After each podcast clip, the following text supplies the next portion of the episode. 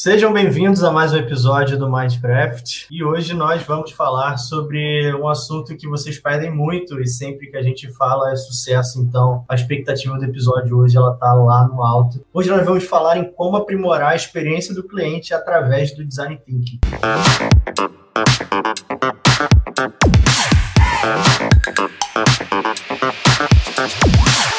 Para você que ainda não me conhece, eu sou o Kleber Costa Júnior, eu sou gerente de marketing aqui na MJV. Na primeira temporada você só ouvia a minha voz e agora você que está aqui no YouTube você consegue ver também quem é o rosto por trás dessa voz chata que te acompanha desde a primeira temporada. Então hoje para falar sobre esse assunto, eu estou aqui com duas convidadas de peso. Primeiramente, eu gostaria aqui de chamar para o nosso papo a nossa querida Patrícia Esteves. Ela está aqui como Pati, então eu vou chamar ela agora só como Pati. Paty Esteves, ela é Chief Customer Officer na ZUP. Seja bem-vinda, Paty. E eu fiquei sabendo que ela nas horas vagas, ela é uma surfista aí que vai desbancar o Medina nas próximas Olimpíadas, é verdade? Fala aí pra Tá mim. vendo? Medina que se cuide.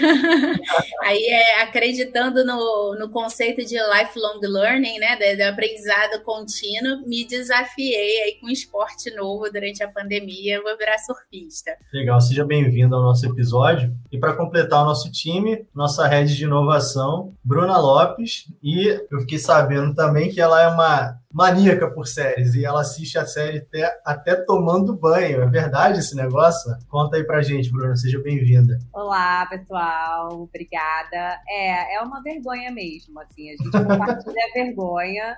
Eu acho que também tem a ver com falta de tempo, tá? Eu encaixo a série onde cabe, mas eu realmente sou muito viciada, eu acompanho muitas séries. E eu acho que isso também ajuda também no, no desenvolvimento de línguas, de prestar atenção em outros idiomas, então eu acho que isso também vale a pena. Mas eu talvez não aconselho vocês serem tão viciados quanto eu. Não, eu não assim, sou, mas quero te dizer que hoje estreia a sexta temporada de The This Us. Pois é, tá vendo? Já, eu já tava esperando, eu já tava ali esperando esse momento. Ah, eu também adoro séries, eu também assisto muito, né? Dá pra perceber perceber que eu sou meio nerd, né? Tem um quadro do Homem-Aranha e do Homem de Ferro aqui atrás de mim. Então eu acabei agora de assistir a, a temporada mais recente de Cobra Kai, né? Então eu, assim, eu assistia Karate Kid quando era criança, né? Então essa série ela é bem, é bem nostálgica, eu gosto bastante. Foi a última série que eu assisti mais recentemente. Assim, eu não chego a esse ponto, tá? De assistir série tomando banho tá, Bruno? Eu acho que temos aí um, uma quebra de padrões, mas eu gosto de otimizar meu tempo também, assim. Minha esposa, ela fala muito disso, que todo tempo que eu tenho para fazer alguma coisa, eu vou parar para lavar a louça, eu pego meu celular, boto esse fonezinho, aí boto no suportezinho e tô assistindo algum vídeo no YouTube, alguma coisa do tipo, ouvindo algum podcast, algo do tipo ali, para otimizar meu tempo. Então, eu detesto desperdiçar meu tempo com uma coisa, tipo,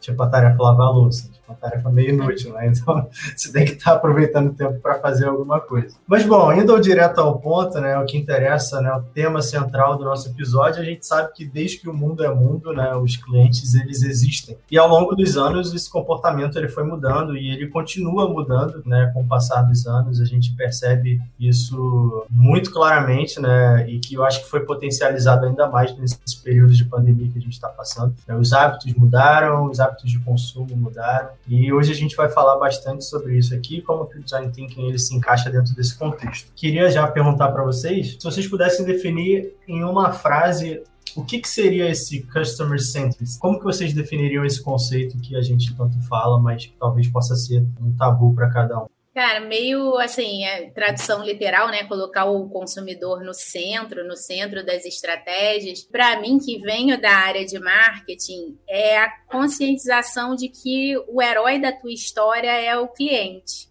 Né? Assim, a gente que vem de marketing tende a achar que o herói da nossa história é a marca, né? Que a marca vai chegar solucionando um problema, inspirando.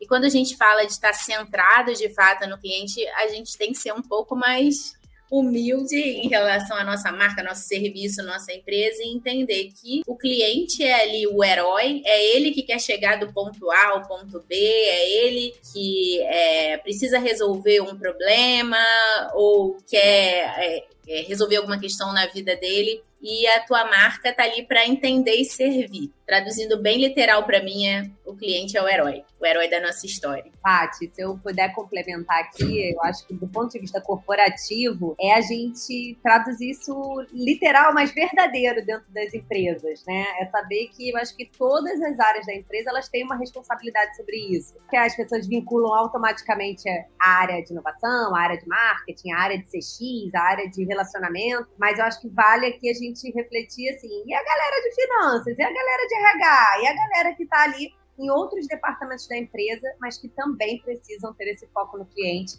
para a empresa poder aí se denominar né, realmente focada no que o consumidor ou que o seu cliente quer. Até entrando um pouco nesse ponto, né? A gente fala muito, quando a gente fala de cliente, a gente não, preterivelmente, a gente não, não pode desatrelar do preço versus a experiência, né? Então, o cliente, ele está atrelado isso impreterivelmente. E eu queria saber de vocês o que, que vocês acreditam, né? O que, que vocês veem dentro do dia a dia de vocês, essa relação preço versus valor, né? Barra experiência, digamos assim. E aí eu queria dar um exemplo do tipo, se você for tomar um café no Starbucks, esse café ele custa um determinado preço diferente se você for tomar tomar o mesmo café, e às vezes até um café mais gostoso, que você adora, aquele seu café, aquele café de bairro que você tomava de manhã na padaria do Zé, e esse preço desse café ele é mais barato porque a questão de Starbucks ela tá muito relacionada à experiência, que é um lugar que você vai lá para trabalhar, para ficar o tempo que você quiser e tomar um café também, né? Então você vê que são coisas, você tem o mesmo produto que é o café com valores diferentes por conta da experiência. Como vocês enxergam essa relação de preço versus experiência? Quanto isso agrega num produto, né? A experiência que o cliente tem com ele. Eu acho que o, o cliente, né? Inclusive no, no B2B, que a minha empresa é, é B2B,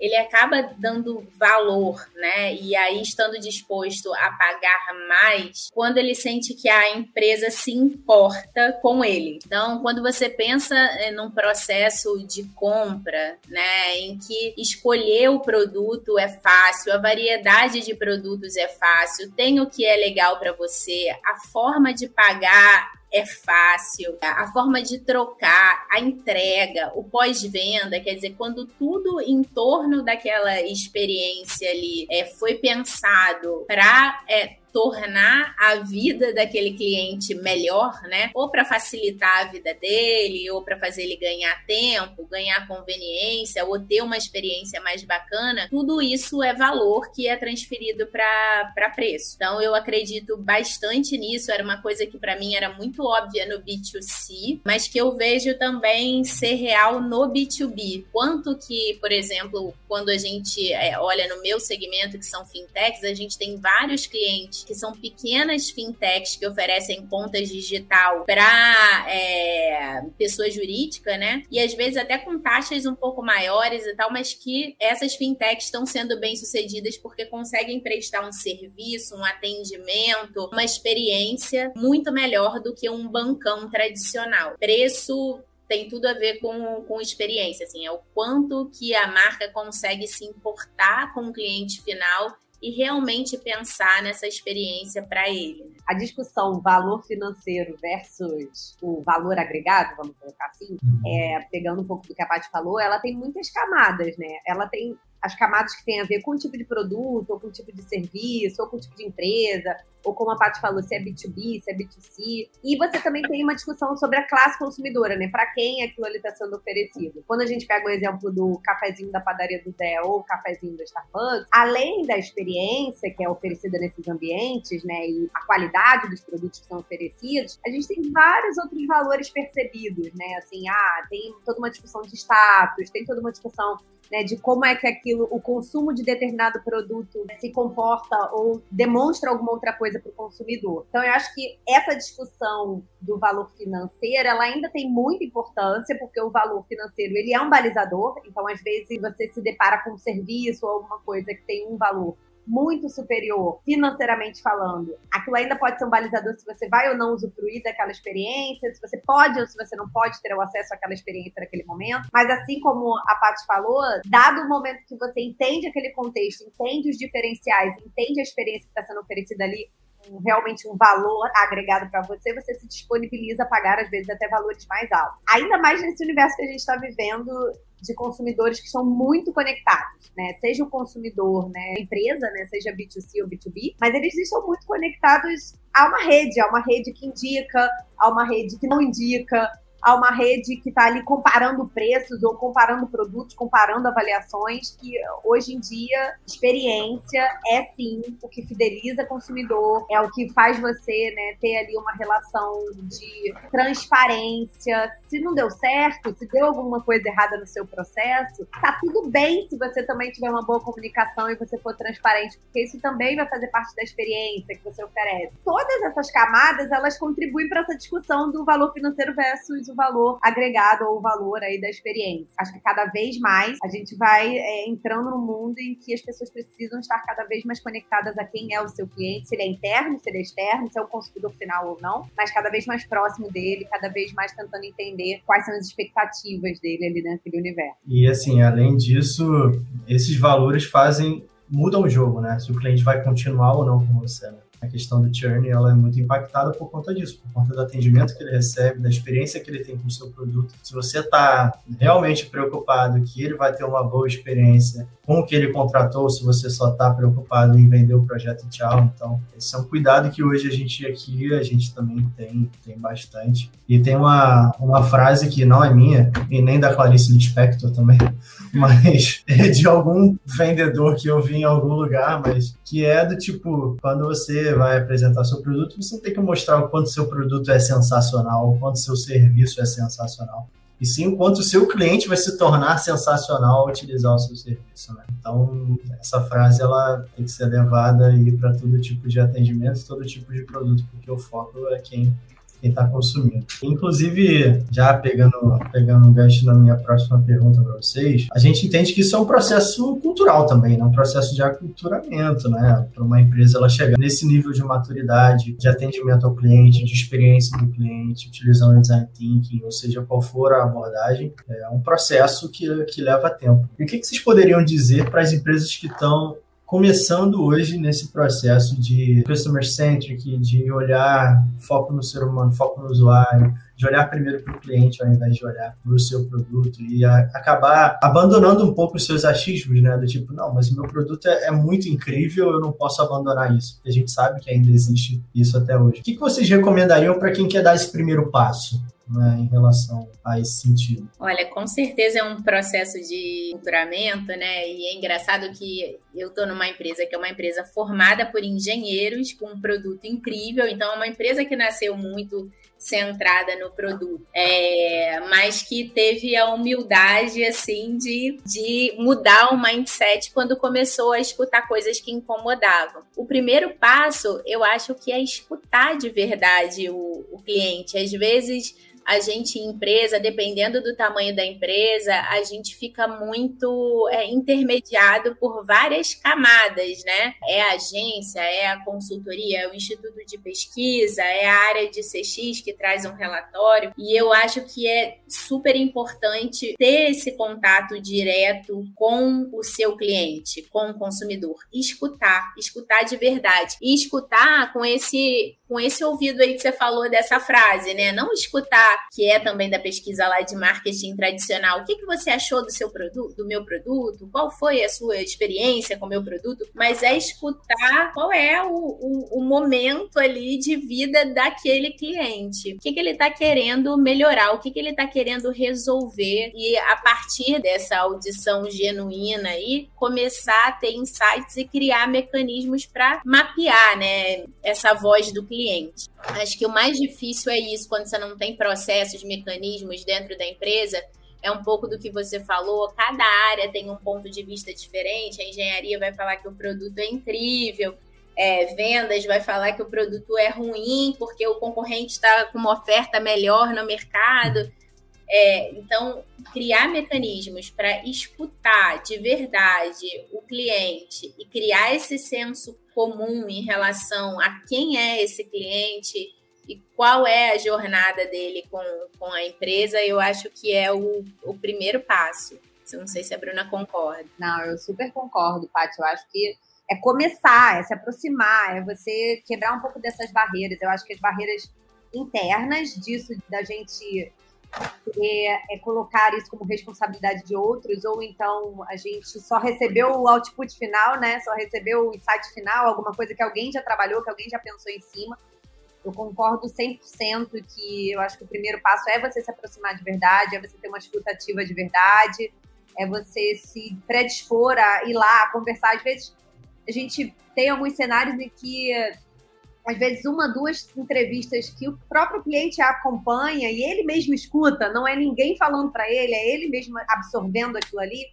Muitas das vezes tem um impacto muito maior do que talvez é, ele receber só um relatório no final e ele não ter vivido o processo, ele não ter acompanhado nada, ele não ter realmente se aproximado. E eu acho que casado aí, dentro das empresas, precisa também de uma postura de aculturamento. É você entender que você vai lidar com o novo, vai lidar com novas metodologias ou vai lidar com novos processos de trabalho, que você precisa abrir espaço para isso. Como que as pessoas também se capacitam para isso, né? O Kleber falou um pouco, ah, como é que a gente pode usar metodologias como design thinking ou outras metodologias que existam, mas é importante também a empresa entender que essa é uma competência a ser desenvolvida pelas pessoas que trabalham ali, né? Então, como eu me aproximo, como eu escuto de verdade, como é que eu vou para essa conversa sem querer rebater, né? O cliente fala uma coisa você quer rebater, você quer botar a culpa em algum lugar. Não é esse o objetivo, né? O objetivo não é o cliente sair dali com todas as suas justificativas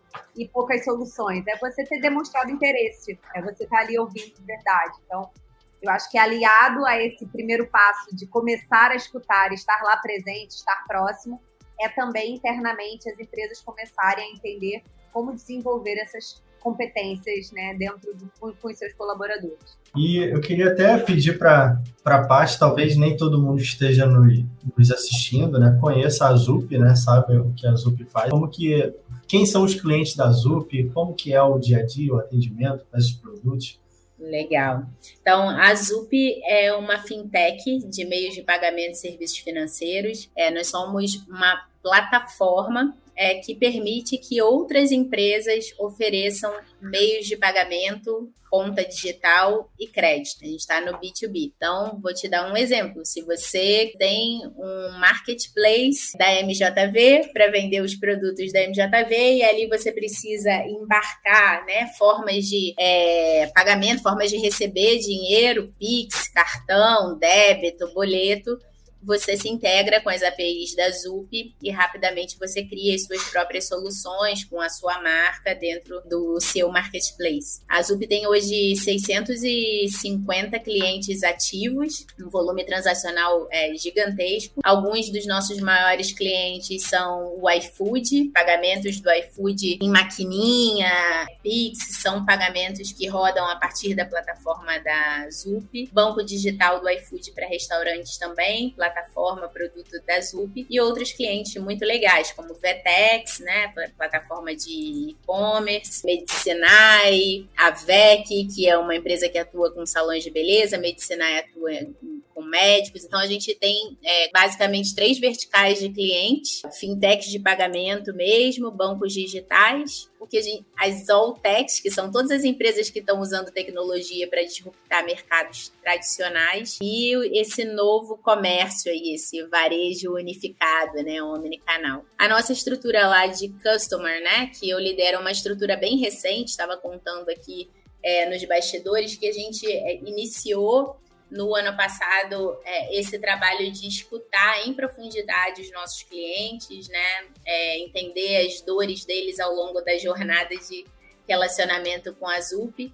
E a partir do momento que esse processo foi amadurecendo, ficou claro que a gente precisava se estruturar como área para promover uma melhor experiência para o cliente. Então, eu estou super feliz de estar fazendo parte desse movimento interno que é bem um exemplo do que a Bruna falou, né? Da gente ter que desenvolver novas competências, né? Novos aprendizados. Estou aqui super, né? Fora da minha zona de conforto também, é, aprendendo. Mas uma coisa que acho que me ajuda muito é que eu gosto muito de gente mesmo. Eu gosto muito de pessoas. E eu acho que você tem que gostar. você tem que gostar de ouvir, você tem que né, querer resolver e tal. Acho que é um, é um, um drive super importante que me ajuda muito. Legal, bacana. Acho que tá, tá explicado, né? E eu queria entrar um pouquinho num, num assunto que para alguns é um pouco chato, né? Mas quando a gente fala pouquinho de métricas e KPIs, né? A gente fala de números, às vezes acaba gerando uma certa tensão, mas a gente entende que eles são necessários para que a gente possa é, medir a eficiência de algo, né? E quais são os KPIs hoje que você trabalha? Assim, é mais uma curiosidade minha. O que, que você utiliza para medir se o seu trabalho de Customer Centric está indo bem? Quais são os balizadores, né? Assim. A gente está com, com KPIs que são bem simples. O principal deles é o NPS, né, o Net Promoter Score, que é a pergunta definitiva. Basicamente, todos os meses a gente está perguntando para nossa base de clientes é, se eles recomendariam a ZUP é, para outras empresas, né, ou para parceiros deles, numa escala de 0 a 10, e pergunta o porquê. É bastante simples, mas ao mesmo tempo é muito poderosa, né? A, pergunta do NPS, porque não tem mais ou menos ali. O cliente vai trazer exatamente uma fotografia de como está a experiência dele naquele momento. Se ele teve um mês ruim, se ele teve um atendimento recente ruim, se a plataforma ficou fora do ar por cinco minutos e ele perdeu venda, vai estar refletido no NPS. Se a gente fez tudo certo naquele mês, se ele conseguiu é, ter um, um índice super legal de conversão das vendas dele, conseguiu aceitar todos os recebimentos em Pix, estourou de vender, a gente vai ter um NPS alto. Então, ele é bem uma fotografia do momento. E como tem essa pergunta aberta, né? O porquê? Por que, que você está dando nota 10 ou por que, que você está dando nota 0? a gente vai nos principais pontos de dor. E é aí é, que eu digo que o trabalho de experiência do cliente é um trabalho infinito, porque a gente vê que sempre a gente tem pontos para melhorar, para aperfeiçoar, para surpreender o cliente. A gente está sempre numa escala do resolver a dor até é, ser de fato excelente de forma consistente e surpreender. Então, esse é o principal indicador hoje. Ele é bem simples, mas como a gente está no início da nossa jornada, a gente escolheu ser simples, porque o NPS é um número fácil de todo mundo da empresa entender, é um número que todo mundo quer acompanhar, que gera engajamento interno, então ele é bem legal. E tem áreas específicas dentro da empresa que tem outros indicadores é, de satisfação do cliente, né? A área de atendimento tem os, os KPIs delas de tempo de atendimento, de satisfação com aquele atendimento específico. A área de produtos faz testes de produto também, indicadores específicos, mas o que hoje está unindo a questão da, da experiência como um todo é o NPS. E agora, minha pergunta para a Bruna, é, que está envolvida em diversos contextos, né? Quando a gente fala de consultoria, a gente vê diversas realidades. E projetos de experiência do cliente é o que a gente mais faz aqui na MJV. Para você, o que, que seria o, o, update or die, né? Falando sobre a experiência do usuário, né? O que, que você acredita dentro da realidade que a gente enxerga nos nossos clientes? O que, que você acredita que seja o... Cara, se não fizer isso daqui, a empresa está fadada daqui a alguns anos perder muito, muito o seu mercado, o seu market share. É, eu acho não tem bala de prata, né? Eu acho que cada a gente acompanha aí realmente várias empresas com vários é, desafios diferentes, mas eu acho que tem uma duas questões que eu acho principais, principais, né? Desculpa. A primeira, para mim, é a estruturação do menos é mais, né? Simplificação de processos, tentar desburocratizar o serviço, tentar fazer com que essa experiência seja fluida, seja transparente para o seu cliente, né, seu cliente final, seu cliente interno, enfim. É, para mim, é o que hoje tem mais valor. Quando eu estou ouvindo vocês falarem aqui de consistência, né? Para o cliente, consistência é o que gera uma boa percepção daquela empresa, é o que gera uma boa experiência para aquela empresa, e obviamente que consistência que eu digo de bons processos também, né? A consistência do erro é um problema, mas é você conseguir gerar ali uma simplificação dos seus processos ou da sua jornada ou daquilo que você está oferecendo, para mim é uma das coisas que tem muita relevância hoje em dia. A gente tem acesso a muita informação, a gente tem acesso a cada vez mais players no mercado, a cada vez mais concorrentes ou a cada vez mais novidades que vão chegando.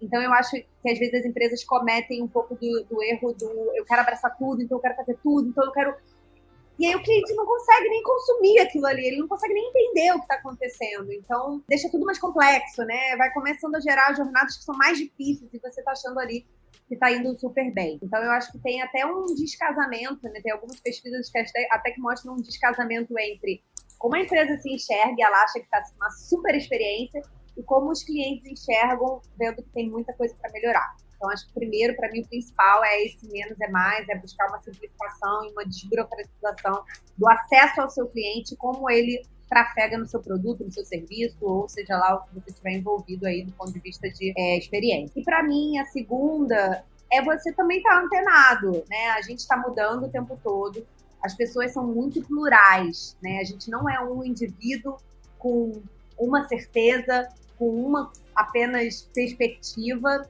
a gente é muito plural. Então, como é que as empresas também precisam estar de olho nessas mudanças, né? A Patrícia falou do trabalho que é infinito. Ele é infinito não porque a empresa não consegue resolver os seus problemas, ele é infinito porque a gente é cada vez mais plural, porque a gente quer cada vez mais outras coisas, os nossos interesses mudam. Então, como é que a empresa também acompanha quem é esse cliente dela, o que está mudando na vida desse cliente, né, que é o foco dela ou que é o público-alvo dela, entender o que está acontecendo também na vida dele do ponto de vista de mudanças socioeconômicas, culturais, de identidade, enfim. Então, acho que são esses dois caminhos. E assim, eu ainda, ainda iria um pouco, não um pouco além, mas um fato curioso foi que, não sei se vocês viram né, na campanha da Magazine Luiza, da Black das Blacks, né, que o avatar né, da Luiza ela dançou junto com a Anitta né, no, no, comercial. E os movimentos foram feitos graças ao Fortnite, sabe? Um jogo que assim, não tem nada a ver uma coisa com a outra. Então a gente vê que aprender com o outro também é importante, né?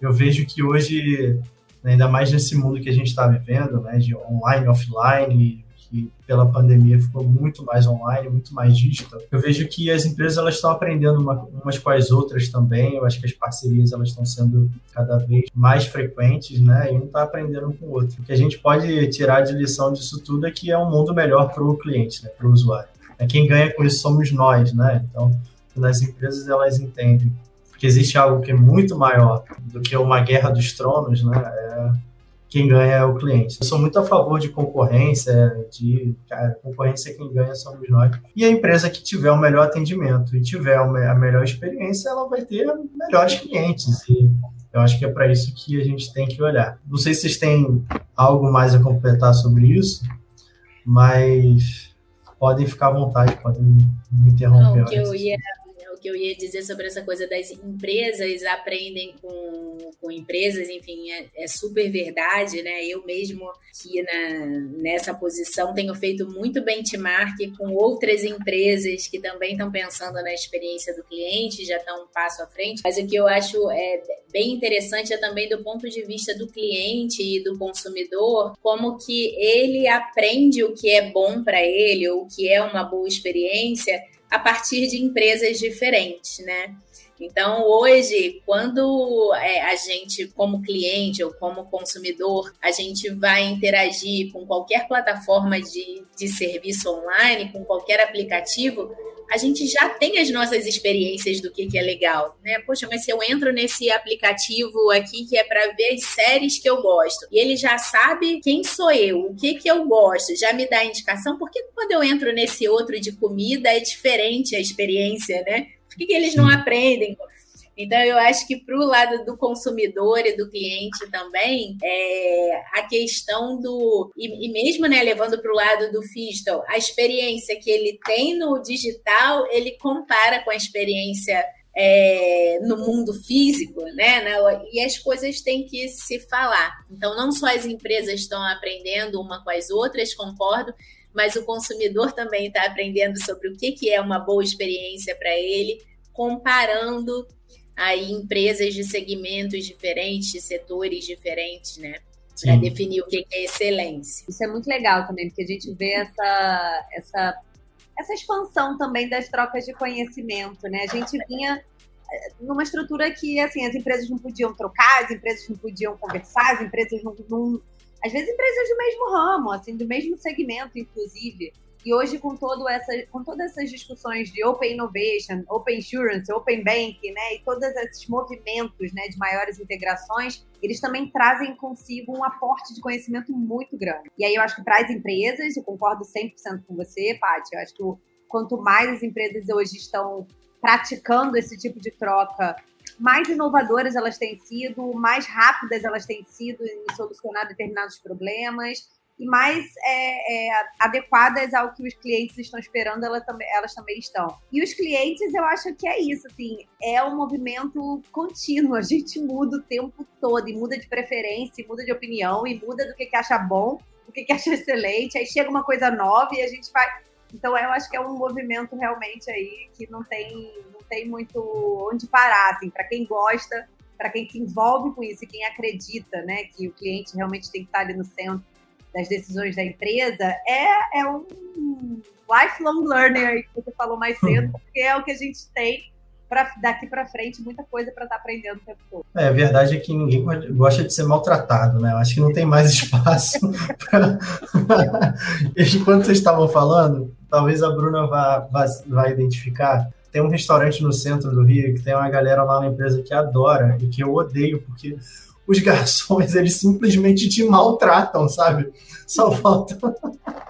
Só falta eles baterem na sua cara porque você tá fazendo um pedido, porque você pediu para trocar salada por batata, sabe? Ainda tá lá, sabe? As pessoas vão lá e continuam comendo lá por algum motivo. Sim, é um restaurante que já existe há muitos anos, né? Então acho que tem a questão né, de o garçom que tá lá é o garçom que tá lá desde o início, então tem um monte de velhinhos e as pessoas gostam de lá por conta disso. Mas assim, eu detesto ir lá, a comida é maravilhosa, mas assim, eu quase não vou lá, porque, cara, os garçons só faltam bater na sua cara porque você pede para trocar alguma coisa do pedido. Não sei se a Bruna conseguiu identificar, não vou falar qual é. Eu consigo, mas olha só, isso faz a gente voltar um pouco na discussão do valor financeiro versus valor agregado versus tradição versus aquilo que você já carrega no seu coração como uma coisa, uma preferência sua, enfim. Então tem gente que vai e acha super engraçado, porque os garçons são mais velhinhos, ô Paty, eles são velhinhos e tal. Sim, então tem gente que acha até fofo.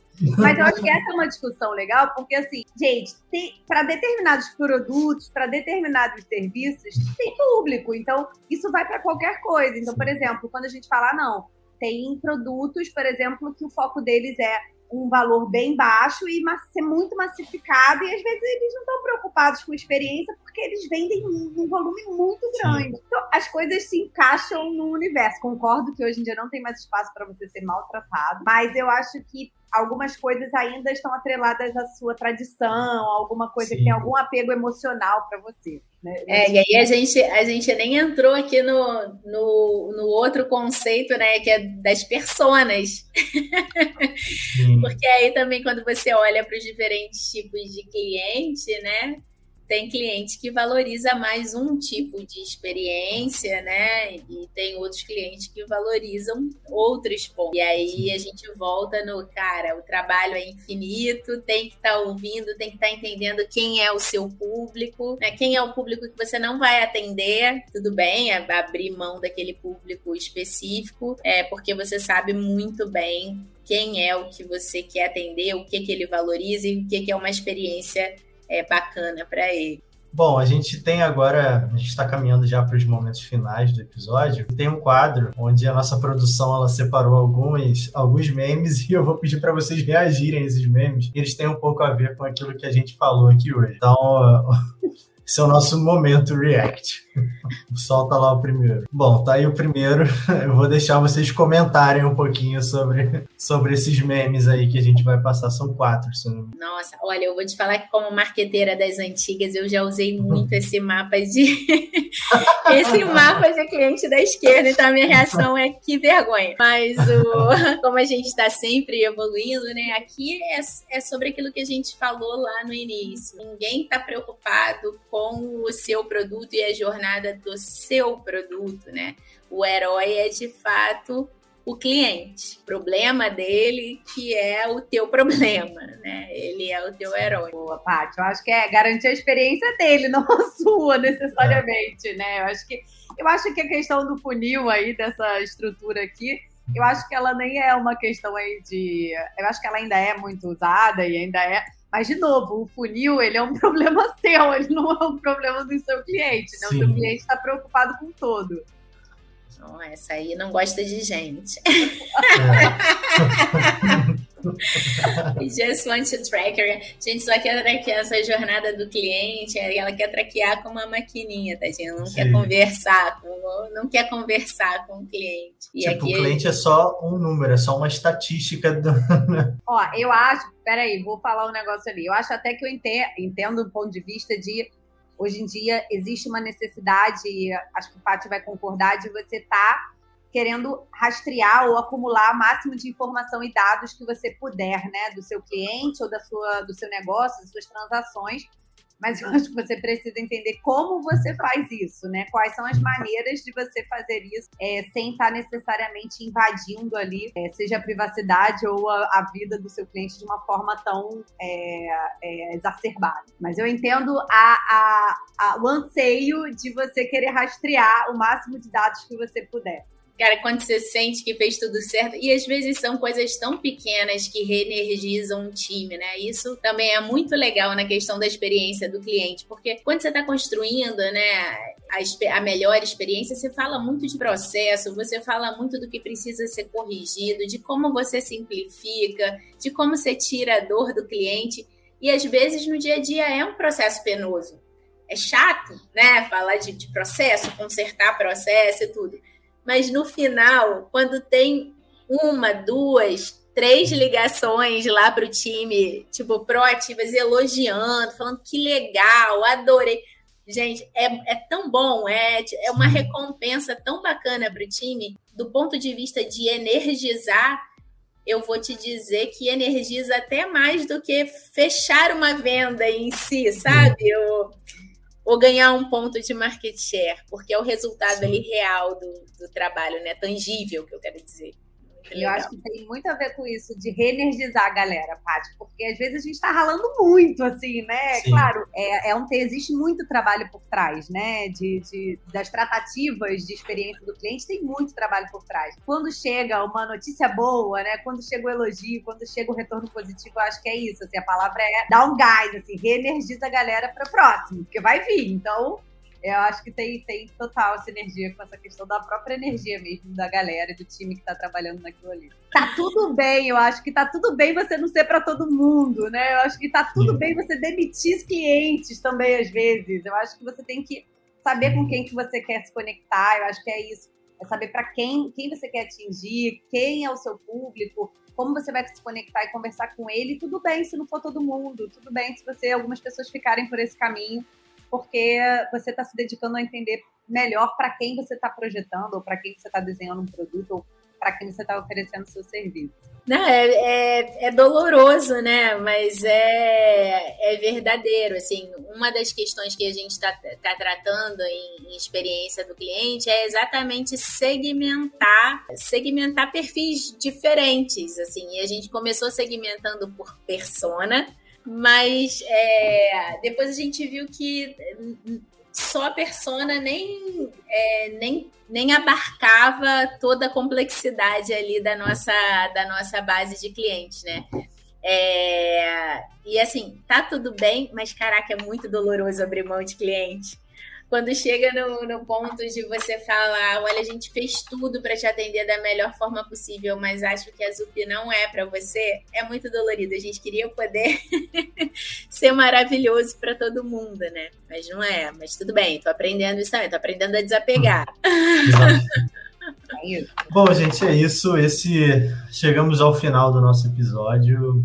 Mais uma vez, Paty, muito obrigado por ter topado conversar aqui com a gente. Espero que você tenha curtido. É, muito obrigado mesmo, de coração. Eu que agradeço o convite. É, a Bruna sabe que eu sou né, fã da MJV, acho que todo esse trabalho lá da, da ZUP começou de, de mão dadas com a MJV, a gente aprendeu muito com vocês.